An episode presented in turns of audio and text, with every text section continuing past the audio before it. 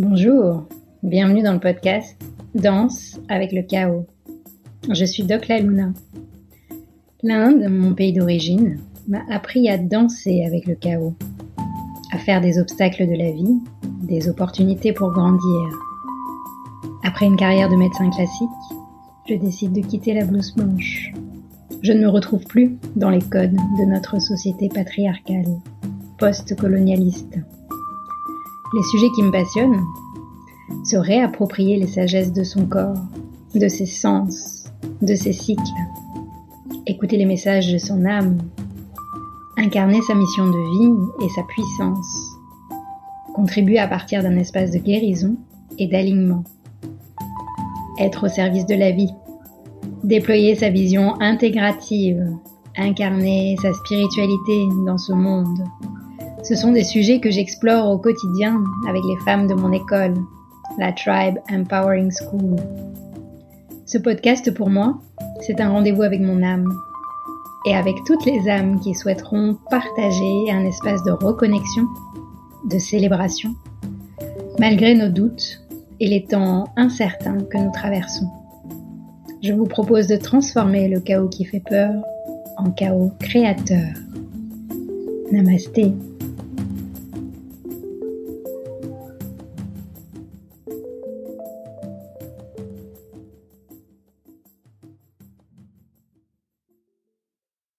Bienvenue dans ce nouvel épisode de Danse avec le chaos. Aujourd'hui, je me réjouis euh, de vous présenter ma nouvelle invitée, Archena. Bienvenue Archena et merci d'avoir accepté l'invitation. Merci Nathalie de m'avoir proposé euh, de participer aujourd'hui. Euh, avec grand plaisir. avant de vous dévoiler un peu plus sur, sur notre invitée, euh, c'est le rituel ici dans, le podcast Archena. Je propose à chaque fois que j'ai un ou une invitée euh, de nous faire une petite bulle de reconnexion à nous pour bien commencer ensemble. Est-ce que tu pourrais nous partager, toi, un de tes rituels ou pratiques, euh, tu vois, qui dure une ou deux minutes où ça te permet de rassembler tes idées, de revenir à toi et d'être pleinement présente? Ouais, moi, il y a un truc que j'adore faire, c'est euh, me connecter aux éléments. Mmh. Et j'aime bien le proposer aussi dans des séances. Euh, du coup, je peux partir là-dessus si ça te va? Super. Ouais. euh, bah, du coup, je vais vous inviter à juste être où que vous soyez, euh, yeux ouverts, yeux fermés, euh, debout, assis, qu'importe. Et on va faire un petit voyage dans notre corps pour nous rendre compte que la nature, elle fait partie de nous que tout ce qui est dehors est aussi à l'intérieur de nous. Et pour ça, on va découvrir ensemble les cinq éléments. À la base, euh, le plus grand, le plus visible, c'est la terre. Et la terre, dans votre corps, vous pouvez la sentir. C'est vraiment tout ce qui est de l'ordre de la structure, de la matière. Pouvez la sentir simplement en touchant euh, votre peau, en touchant euh, vos, voilà, votre corps. C'est tout ce qui vous permet de vous ancrer, d'être là. Prenez conscience de cette terre qui est solide, qui est forte, qui vous enracine.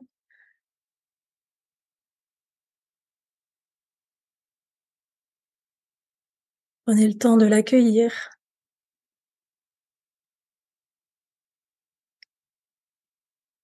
On va naviguer vers l'eau l'eau qui est l'élément qui coule en nous sans cesse, qui est partout sur Terre, qui nous permet de retrouver euh, du mouvement, de la fluidité. Elle est à la fois sur notre langue, tout le temps présente. Vous pouvez la sentir simplement en prenant conscience de ce qui se passe sur votre langue là maintenant. Elle est présente dans nos yeux à chaque instant et partout ailleurs.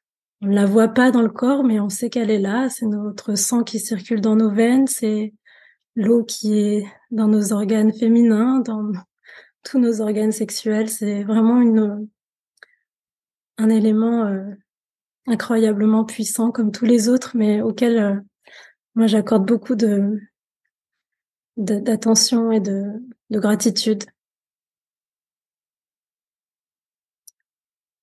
On a aussi le feu, le feu qui nous permet de ressentir la chaleur, qui nous permet de ressentir beaucoup de, de lumière. Si vous avez les yeux ouverts, vous pouvez vous rendre compte que si le feu n'était pas là, vous ne verrez rien.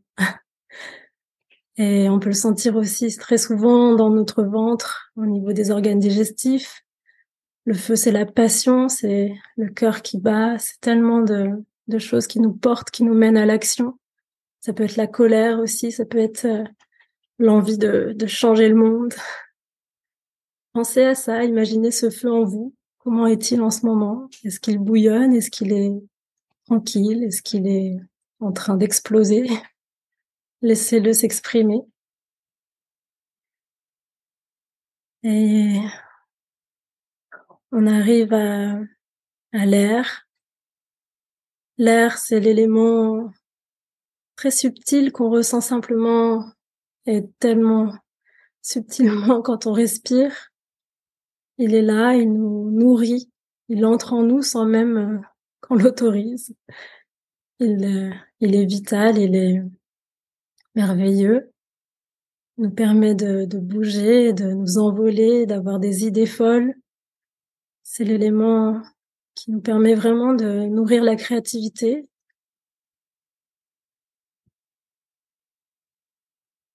Sentez cet air qui circule ou peut-être rendez-vous compte qu'il circule pas si bien que ça parfois.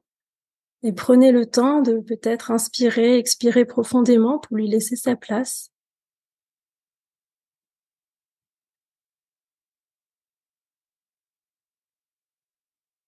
Et tout doucement, on arrive à la fin de notre voyage pour le moment. C'est le dernier élément qui est l'espace ou l'éther, quelque chose de d'encore plus léger que l'air, encore plus invisible. Mais c'est le champ des possibles. L'espace, c'est la grandeur, c'est tout ce que tout ce qu'on ne s'autorise pas, mais qu'on pourrait s'autoriser. C'est tout ce qu'on peut laisser être quand on prend conscience que tout le reste est là et circule ensemble et fonctionne ensemble et nous relie à cette planète, nous relie aux autres, nous relie aux animaux, nous relie aux plantes. On est vraiment tous constitués de ces cinq éléments. Et c'est très, très nourrissant de pouvoir de temps en temps dans la journée s'accorder ce moment ou alors euh, avant de se coucher, le soir, vraiment prendre ce temps de réaliser que tout est là en nous et qu'on peut cultiver tout ça, que c'est de notre écologie intérieure qu'on peut aussi euh, agir pour une écologie euh, planétaire. Prenez un petit moment pour revenir à vous et continuer votre journée telle que vous l'aviez démarrée avant que, que je vous invite à ce voyage. Merci. Merci. Je sais pas comment vous vous sentez là, mais moi, je me sens euh, pleine, justement. Tu m'as permis d'allumer, justement, mes cinq éléments. et, euh, et c'est vraiment une joie de t'accueillir ici, dans Danse avec le chaos. Parce que je te suis depuis un petit moment sur les réseaux sociaux. Donc, tu as le compte et, euh, ton entreprise, Blooming Ayurveda. Booming Ayurveda, plus précisément. Et, euh, et récemment, j'ai vu passer un de tes posts où j'ai senti la militante en toi, qui avait besoin de s'exprimer, notamment sur un sujet de l'écologie. Et là, je me suis dit, ah, c'est le bon moment, je vais lui proposer. Je sens qu'il y a quelque chose, un feu qui se réveille, euh, qui a envie de s'exprimer. Et, euh, et comme on est à la tribe, beaucoup de femmes justement en quête de sens et dans cette envie euh, d'aller explorer ces sujets qui nous touchent, notamment l'écologie, mais aussi l'art de prendre soin de soi, prendre soin des autres et de la planète. Et euh, sous un prisme, on en parlait juste avant qu'on commence l'enregistrement, un prisme, moi, qui m'a sauté aux yeux ces dernières années. On a vécu euh, des situations un peu particulières de confinement, de où euh, je me suis beaucoup interrogée sur sur notre système qui quelque part est né du colonialisme, de l'esclavage et du capitalisme et du coup, j'ai à cœur d'interroger, de questionner, de rencontrer d'autres femmes qui, comme moi, ne sont pas originaires d'un pays européen. Et euh, parce que je me suis rendu compte, moi, par exemple, que je me suis beaucoup calée finalement sur le modèle européen. Euh, C'était mon idéal à l'époque où j'étais encore euh, adolescente à Pondichéry et j'ai tellement idéalisé que ça m'a pris du temps pour déconstruire et décolonialiser pas mal de mes croyances. Donc euh, voilà, je suis heureuse de t'accueillir ici, Archena. Et euh, ma première question pour toi, ce serait qui es-tu? La question qui tue. qui je suis? Bonne question. Je suis un être en évolution, je crois. En révolution même. je préfère. Euh, bah, je suis. Si on prend l'angle de l'origine, en fait, je suis une femme sri-lankaise qui est née en France, euh, qui a grandi euh, en banlieue parisienne en 93, qui a connu euh, vraiment une, vie euh, tiraillée entre une culture tamoule très belle et en même temps très traditionnelle et très à l'ouest de ce que du milieu dans lequel je grandissais.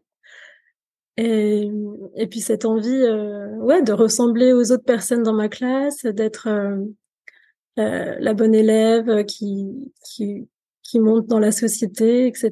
Et, et vraiment toujours en questionnement tout le temps, tout le temps à, à éplucher des trucs, à me reposer des questions, à essayer de comprendre le pourquoi du comment. Et très vite, euh, ouais, j'ai eu une casquette assez rebelle.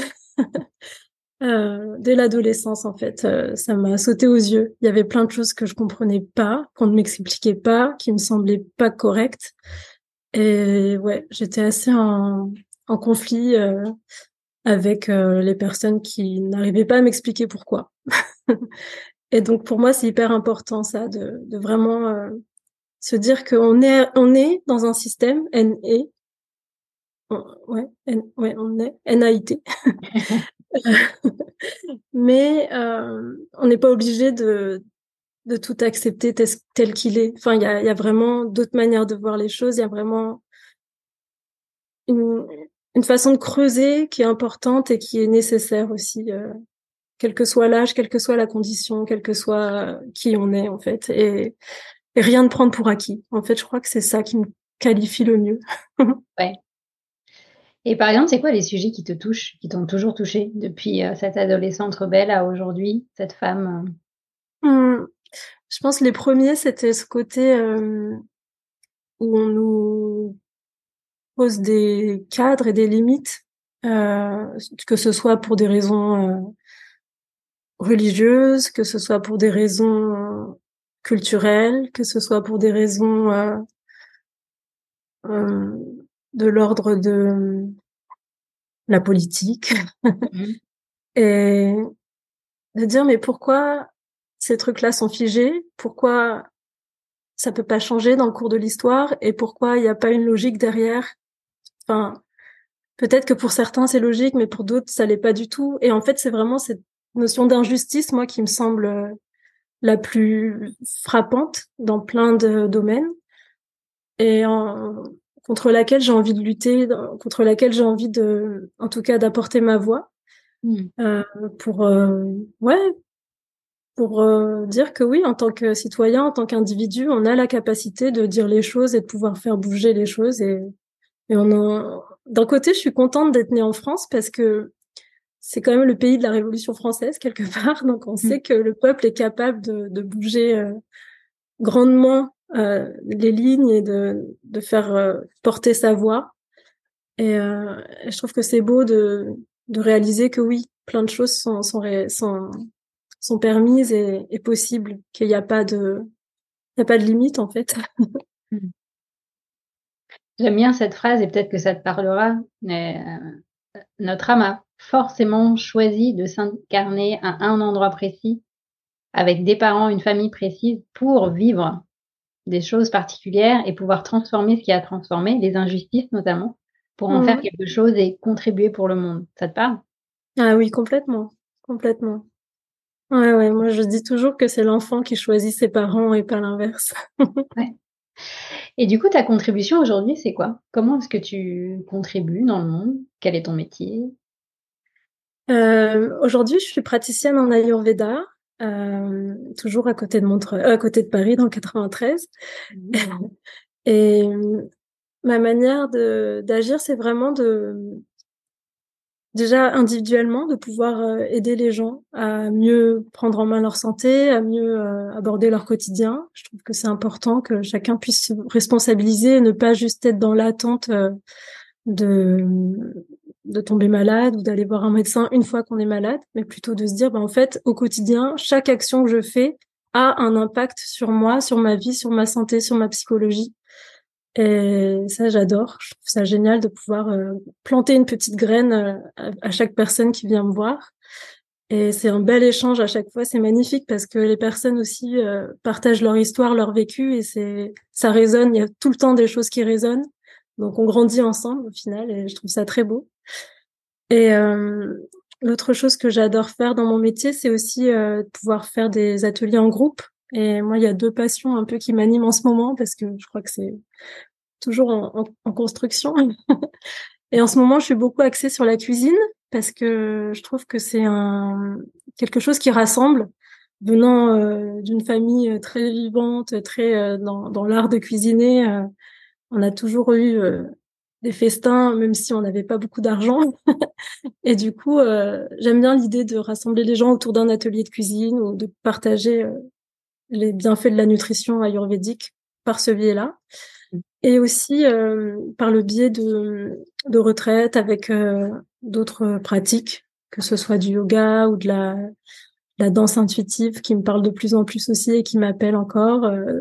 donc ouais, je trouve qu'il y a plein de choses comme ça qui viennent s'imbriquer et nourrir à la fois les personnes, mais aussi le monde dans un sens plus large, puisque moi, je pars vraiment du principe, un peu comme dans la méditation qu'on a fait au début, que plus on cultive notre être intérieur, notre monde intérieur, et plus on est capable de le, de le partager et de rayonner et de, voilà, de, de pouvoir euh, être euh, et agir à l'extérieur.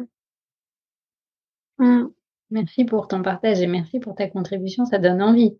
Euh, en plus, les retraites, tu les proposes en général en dehors de Paris, dans des lieux de nature. Oui, tout à fait. On se rebranche à la prise de terre, quoi, en fait. Oui, ouais, ouais, je pense qu'il faut un peu s'extirper pour pouvoir vivre ça, effectivement. Yes. T'as toujours été praticienne en Ayurveda ou est-ce que tu as fait d'autres métiers avant? Non, pas du tout. J'ai fait euh, une carrière justement euh, chez les Tamouls. Il y a trois métiers phares, c'est ingénieur, docteur ou avocat. oui, je connais ça aussi. Avec euh, l'accent tamoul, c'est ingénieur, docteur ou lawyer. c'est trop marrant. Et du coup, euh, bah moi j'aimais bien les maths, donc j'ai pris ingénieur. et j'ai fait, euh, j'ai fait ça pendant presque 13 ans, il me semble, pour un grand groupe euh, français euh, entre Paris et New York. C'était une autre vie, quoi. Ingénieur en quoi? En informatique. Enfin, je faisais de la gestion de projet en informatique, donc un milieu assez masculin, assez dynamique, très en mode voilà. Euh, et très vite, ouais, je me suis quand même posé des questions. Mais comme j'étais dans ce moule de, je sais pas, de quelque chose dans lequel on m'avait lancé, dans lequel euh, mes parents étaient fiers. Enfin, il y avait vraiment ce truc-là qui me, qui m'empêchait un peu de sortir de ça. Et je me suis cherchée pendant très longtemps. Et en fait, euh, au bout d'un moment, j'ai fait non mais stop. et donc j'ai voyagé. Je me suis dit allez, je pars. Donc j'ai pris mon sac à dos et je suis partie. j'avais déjà quand même, euh, c'était quand? 2015 Ouais, j'avais déjà 30 ans, 30 ans passés. Donc euh, c'est la crise de la 33 ans là, c'est ça? Ouais, c'est ça. Exactement. Et ça m'a fait un bien fou en fait de voir d'autres modes de vie, de voir d'autres pays, de voir d'autres gens, de voir euh, la terre autrement. Euh, mmh Parce que ouais, vraiment, euh, j'ai fait des trucs hyper chouettes, comme euh, allant du tout au tout. J'étais dans des fermes au Costa Rica, euh, dans des lieux, des lieux spirituels un peu, beaucoup même en Inde. J'étais voir de la famille au Sri Lanka. J'étais juste sur des plages à rien faire pendant des mois en, Thaïlande ou au Nicaragua. Enfin, vraiment de, des espaces très luxuriant en termes de nature mm. et très euh, déconnectant. Et ça m'a justement, ça m'a pas déconnecté, ça m'a connecté à moi et au monde et à la réalité de ce qui me plaît et ce que j'ai vraiment envie de faire, quoi. Mm. Mm. Quoi qui t'a donné le courage de lâcher? Parce que tu as quand même lâché, bah, ça, ça, me parle aussi, hein. Un métier entre guillemets euh, de rêve avec tout qui était tracé et euh, parce qu'il y a beaucoup de femmes qui nous écoutent qui sont dans cette phase de transition. Euh, comment est-ce que je lâche la sécurité financière et le regard des autres, de la famille? Comment t'as fait toi? Ben, je savais que j'étais pas à ma place. Et surtout, mon corps m'a un peu parlé parce que pendant plusieurs mois, j'avais vraiment des maux de vente horribles, alors que, ben voilà, je commençais à manger mieux, etc. Mais je sais pas, je sentais que mon corps, il était pas bien, quoi. C'était, mmh c'était, c'était intérieur. J'avais, j'avais ce truc où j'étais complètement à côté de la plaque. Je me disais, mais j'ai tout. J'ai un boulot de rêve, j'ai un salaire de rêve, j'ai un appart de rêve tout est génial, mais en fait euh, non quoi. Je j'ai pas envie de vivre comme ça toute ma vie. C'est c'est pas nourrissant du tout en fait. Mm.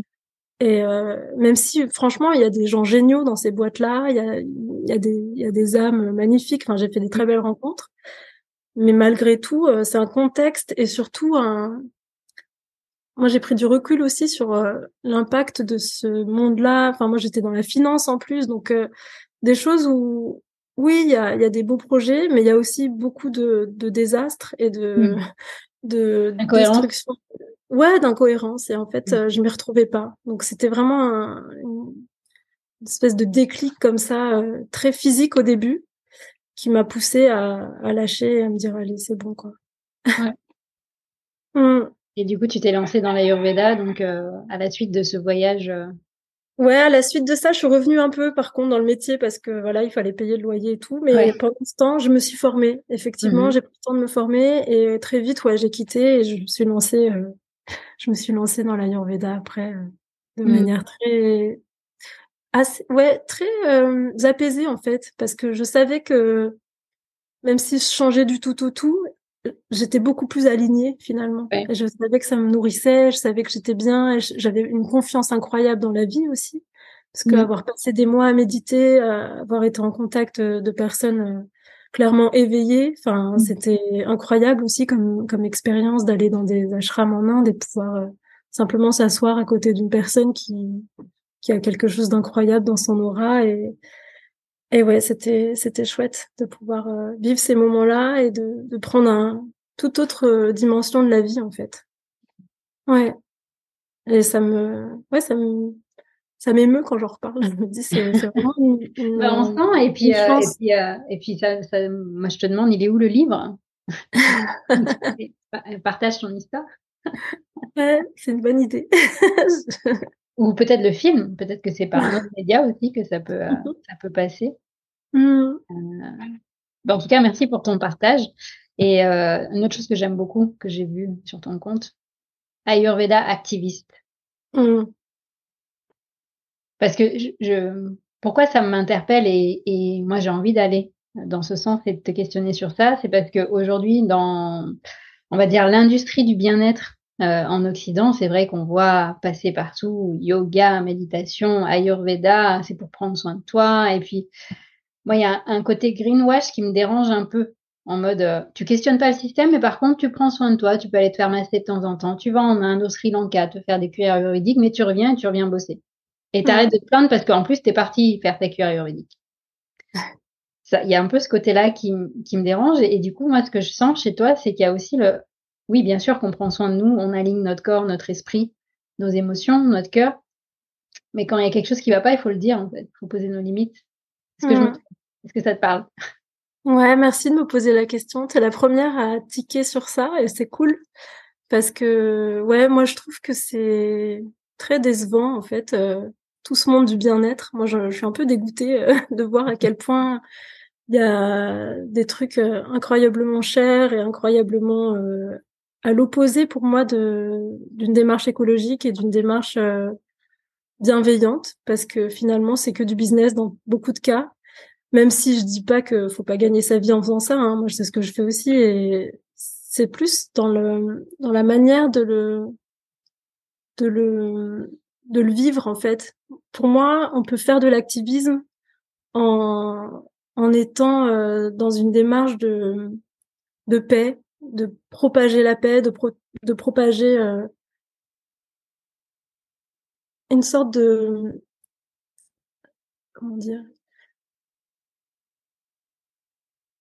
J'ai perdu mon fil. une sorte de, paix, de pleine présence, de sérénité, tout en étant dans sa vérité. Je sais pas. Oui, oui. En fait, euh, de parce que souvent, j'ai voulu mêler ces deux mots parce qu'à la fois il y a pour moi le, côté euh, Ayurveda, c'est-à-dire comprendre la vie, aller questionner la vie. C'est mmh. vraiment ça pour moi l'Ayurveda, c'est des sages qui n'ont qui n'ont fait que ça, qui n'ont fait que observer la nature, essayer de comprendre comment ça marche, essayer d'adapter ça à leur quotidien, de faire, de tester, de se tromper, de revenir et vraiment de, de faire cette euh, cette espèce d'exercice continu pour pouvoir euh, voilà être en pleine harmonie, en pleine euh, gratitude, en plein, en pleine connexion avec ce monde. Et en même temps, le côté activisme qui pour moi est essentiel dans sa vie de tous les jours et que tout le monde est capable de faire parce que aujourd'hui, quand on prend les activistes, on voit euh, Greta Thunberg, on voit euh, des, des, personnes très masculines et blanches dans le milieu français, on va dire, quand mmh on prend les réseaux sociaux là. Et, et en fait, je trouve que la question est toujours biaisée, on l'adresse pas de manière globale, alors que pour moi, de l'activisme, c'est chacun prend aussi sa part sur euh, bah, pourquoi le monde est comme ça et qu'est-ce que moi, à mon niveau, je peux faire et avec mes ressources, en fait.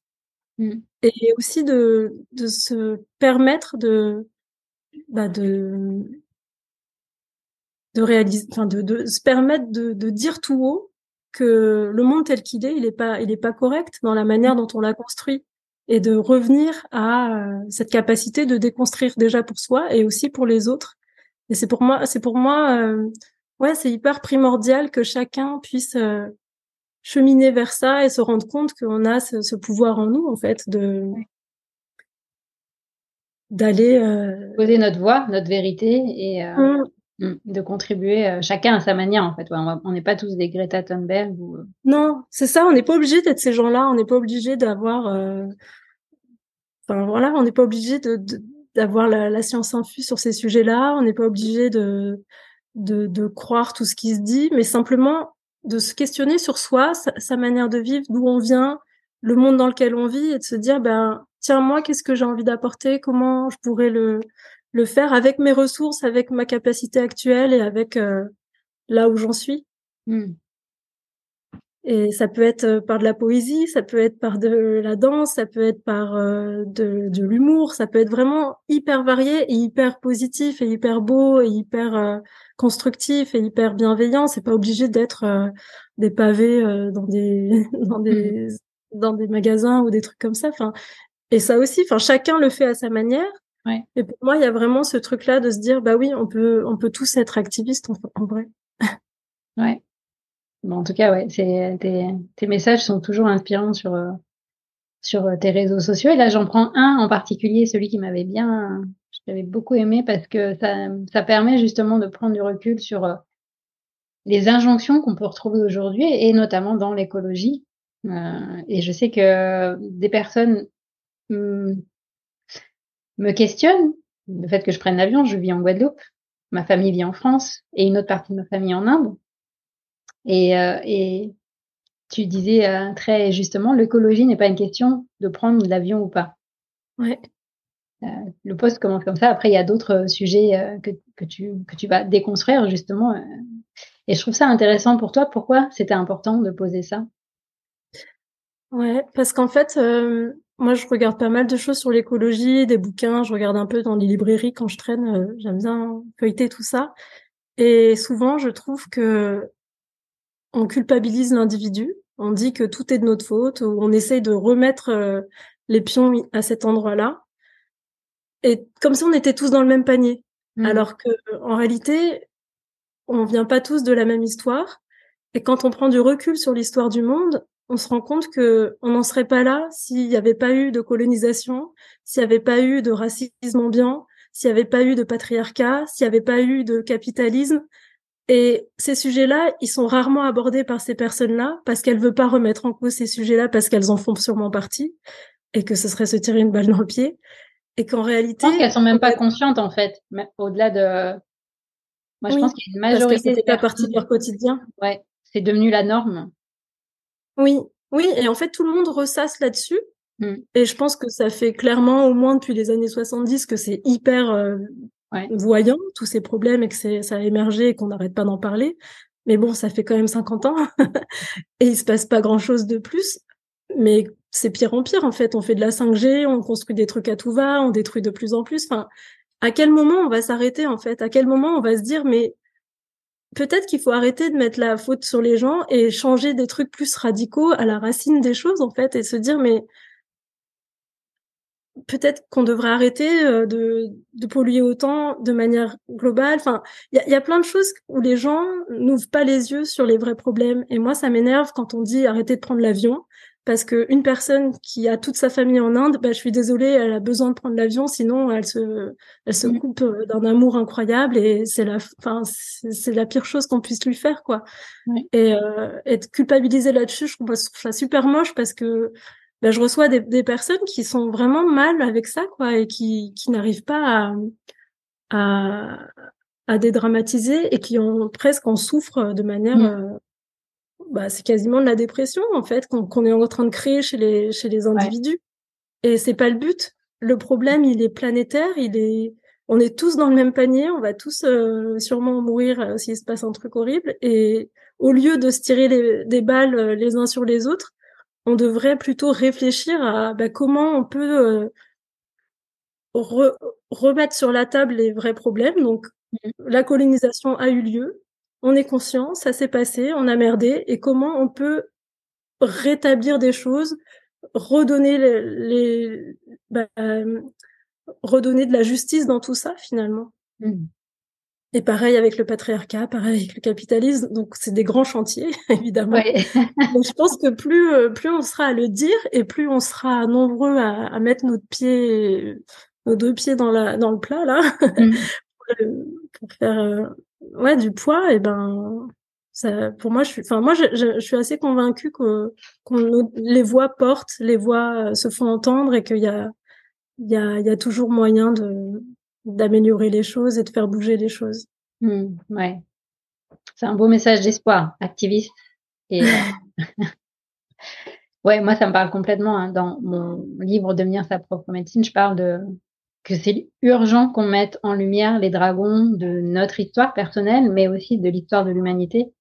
Euh, parce que par exemple en médecine occidentale, on parle pas de comment est née cette médecine à travers les progrès qui ont commencé après la colonialisation, les découvertes du Nouveau Monde, les génocides des peuples premiers, l'esclavage et tout ce qu'on a infligé comme torture, notamment aux, esclaves, pour aller expérimenter et comprendre un peu plus le corps humain. Mmh. Donc c'est dans l'ADN de la médecine occidentale. Et même si elle a fait plein de progrès, et merci, heureusement qu'elle existe, intrinsèquement, elle a, euh, elle se met en posture haute mmh. par rapport aux autres sagesses ancestrales. Là où pour moi, il faudrait que ce soit à égalité. Qu'il y ait une vraie intégration de toutes euh, les approches, toutes les visions du monde. Et moi, c'est là, à cet endroit-là, que j'ai vraiment cette sensation qu'on a besoin de, mettre les choses en lumière. Parce que tu vois, pendant les confinements, on n'a pas vu dans les médias classiques, euh, faites-vous des rituels avec euh, de l'huile, des rituels ayurvédiques, en fait, pour renforcer notre immunité. Pourquoi? Pourquoi est-ce qu'en plus de ce qui était préconisé, on n'a pas proposé d'autres choses? Mmh. Complètement. Mmh. Ouais, c'est pas, c'est pas correct.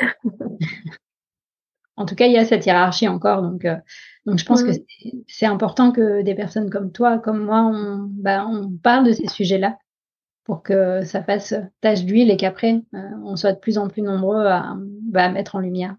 Mmh. ça. Oui, complètement. Mmh. Euh, bah, on arrive déjà à la fin du podcast, donc à chaque fois, je vois pas le temps passer. Hein. oui, c'est clair. Euh, mais en tout cas, un grand, grand merci à toi pour euh, ce temps d'échange. Et euh, comment on fait pour te trouver, pour te suivre? Pour te suivre, je vais mettre les liens vers tes réseaux sociaux et ton site. Mais qu'est-ce que tu proposes?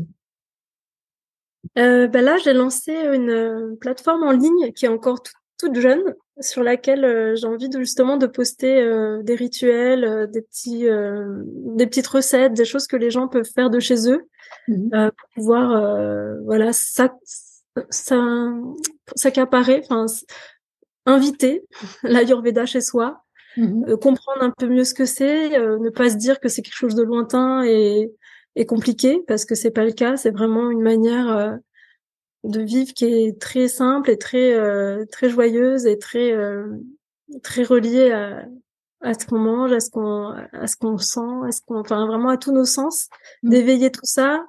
donc c'est une plateforme qui s'appelle la Boomin Vida School. Elle, elle, sera en, enfin elle sera en ligne assez rapidement et il y aura tous les mois, je pense, un petit programme sur un sujet mmh. que je suis en train de construire. Et après, euh, il y a mes retraites aussi. Euh, j'en fais une par trimestre à peu près. Mmh Et mon cabinet qui est à Montreuil, euh, si jamais. Tu reçois en individuel aussi. Mmh, tout à fait. Ok, donc on va mettre tous les liens. Euh, ouais. Pour puissiez aller plus loin avec Archana dans le monde de l'Ayurveda inspirant et activé. Mmh, c'est ça. Un grand, grand merci à toi. Merci beaucoup de m'avoir invité, d'avoir pu partager ce moment. Qu'est-ce qu'on peut te souhaiter? Wow. euh...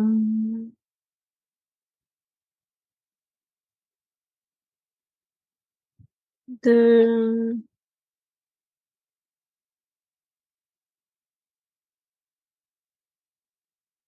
d'honorer euh... d'honorer le silence parce que parfois j'ai tendance à à être très feu et ça m'emporte pas mal et j'adore. Mais c'est vrai qu'honorer le silence, c'est c'est magnifique et c'est là que je me ressource beaucoup. Donc euh, de vraiment honorer ça et je pense que c'est le meilleur truc qu'on puisse me souhaiter. ça marche. Eh ben on va le faire. Merci. Merci. À bientôt. À bientôt. Si vous avez aimé cet épisode, s'il vous a fait du bien, n'hésitez pas à liker, commenter, vous abonner sur votre plateforme d'écoute ou sur YouTube. Et n'hésitez pas à partager aussi. Peut-être que vous avez des personnes autour de vous à qui ça fera du bien.